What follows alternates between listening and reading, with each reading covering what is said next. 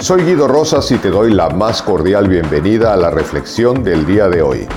Te recuerdo que en la descripción puedes encontrar la liga para tomar el curso de autoliderazgo desde cualquier lugar del mundo y así tomar las riendas de tu vida. Hola amigos de autoliderazgo, hoy vamos a hablar acerca de la fuerza de voluntad. Esa fuerza de voluntad que de pronto parece ser la primera boicoteadora de nuestra realización, de nuestro éxito, de lograr muchas metas que nos proponemos, pero muchas veces no nos damos cuenta que desde que empezamos el trabajo acerca de una meta que nosotros nos ponemos, nos empezamos a boicotear y hoy vamos a hablar de tres consejos que pienso que puedes aplicarlos y además ir fortaleciendo tu voluntad día a día para tener una voluntad de acero. Déjame confesarte que en mi adolescencia mi fuerza de voluntad era prácticamente nula. Y yo no entendía por qué, porque siempre tenía yo la intención de mejorar mi fuerza de voluntad y me era muy difícil y entonces cuando empecé a estudiar programación neurolingüística empecé a entender muchos factores en donde nosotros podemos tener la mejor disposición de hacerlo, pero hay una serie de factores que nos frenan el ejercitarla y el lograr. El principal y el más claro es evidentemente la complacencia de corto plazo. Es decir, hoy en día en que tenemos la tecnología que tenemos, que tenemos las oportunidades de adquirir cualquier cantidad de cosas y de beneficios en corto plazo, lo que hemos perdido es la paciencia. Está comprobado que dos personas pueden ser una más inteligente que la otra, pero la persona inteligente no tiene fuerza de voluntad y la que es menos inteligente tiene una voluntad de acero y logra muchos más objetivos que la persona que es más inteligente. ¿Por qué? Porque esa voluntad le lleva justamente a perseverar, que como hemos visto en otros videos, es algo que generalmente nos derrumba en nuestros proyectos, en nuestras metas, en nuestros objetivos. No perseveramos y no perseveramos porque no tenemos fuerza de voluntad. La voluntad es la capacidad de posponer el premio, comprendiendo que vale la pena posponer el premio porque vamos a obtener un premio más grande. De hecho, probablemente has escuchado hablar de esa historia de que le dan a un, a un niño dos opciones, no me acuerdo exactamente cómo es, pero algo así como que le dan un postre si lo quiere ahora o dos postres si lo quiere en media hora.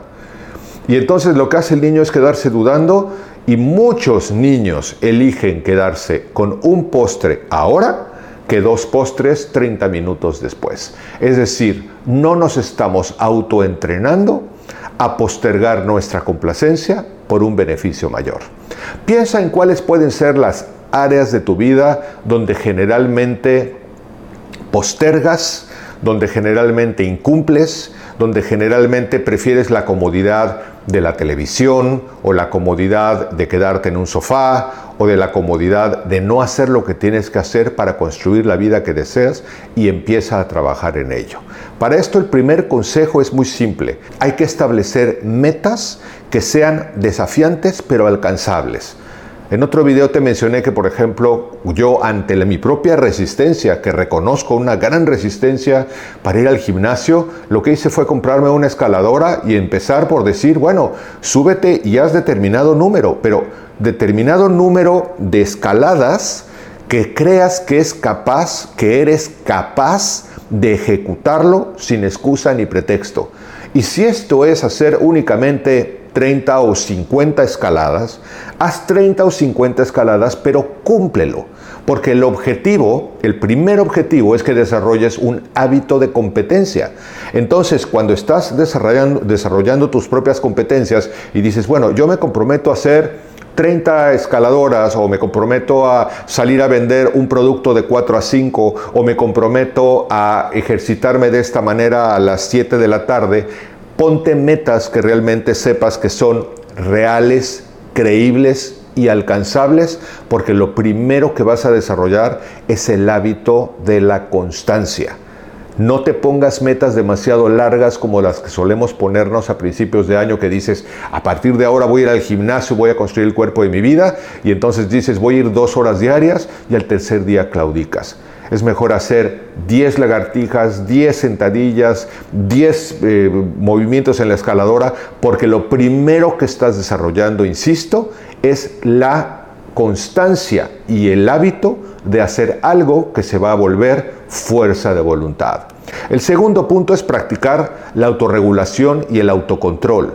Por ejemplo, si estás tú en determinado momento desarrollando la voluntad de aprender a ser un lector, porque comprendes que te hace falta capacitación, te hace falta instrucción para construirte una vida mejor, para administrar mejor tu vida personal, para hacer negocios, para emprender proyectos nuevos, pues necesitas formación, pero a lo mejor tu pretexto ha sido el que no tengo la voluntad de leer un libro. Bueno, pues haz lo mismo, empieza proponiéndote un plan en donde digas voy a leer tres páginas diarias y lee tres páginas diarias.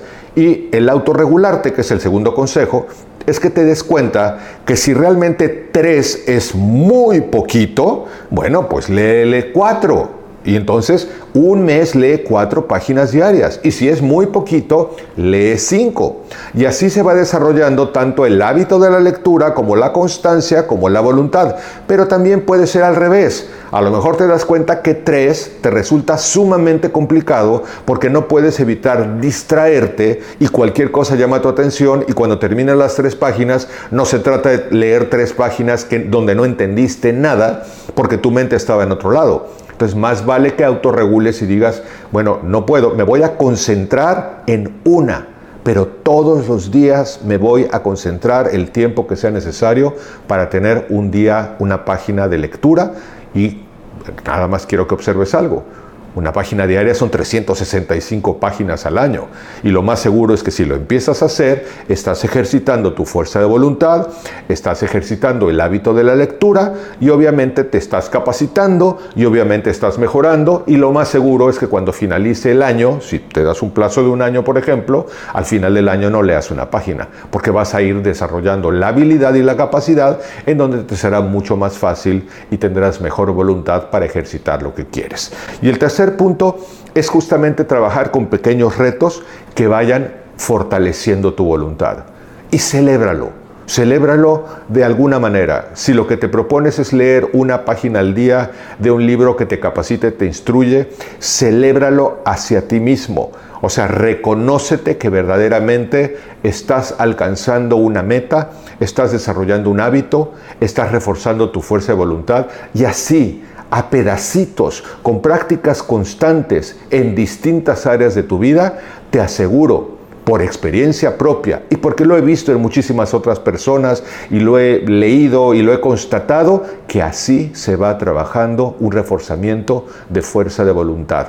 Piensa cuando vayas a claudicar en lo que es tu recompensa de mediano plazo, ya sea bajar de peso, ya sea administrarte de mejor manera para vivir mejor, ya sea eh, desarrollar tu estado de paz, tu paciencia, tu conocimiento para hacer negocios, lo que tú quieras, Piénsalo, reflexiónalo y piensa en el beneficio de mediano y largo plazo y en la tarea creíble y alcanzable del día de hoy.